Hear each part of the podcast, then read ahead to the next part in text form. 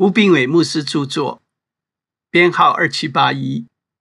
每日一句话，凡人所说的闲话，当审判的日子，必要句句供出来。马太福音十二章三十六节。如果闲话指的是当第三者不在场时，谈谈别人的事情，如此说闲话的动机，就是在他人背后谈他的糗事。那么，大概每个人都会偶尔都会说说闲话。有人认为，说闲话除了消遣之外，也没什么用意。说者只是想引起听者的兴趣，这个目的达到，他就满足了。其实并不这么单纯。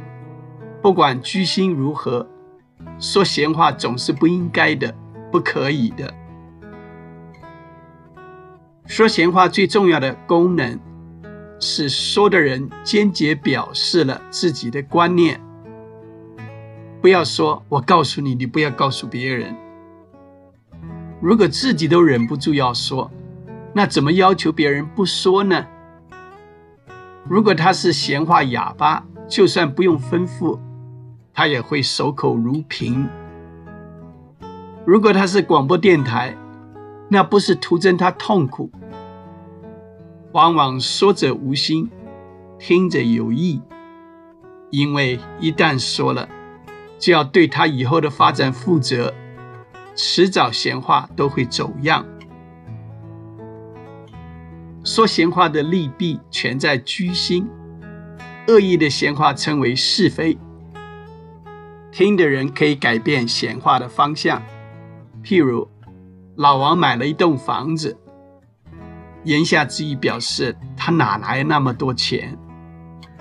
而你接话时就不要说：“我最看不惯那些不自量力的人。”你从听闲话变成说闲话的人，你也有份。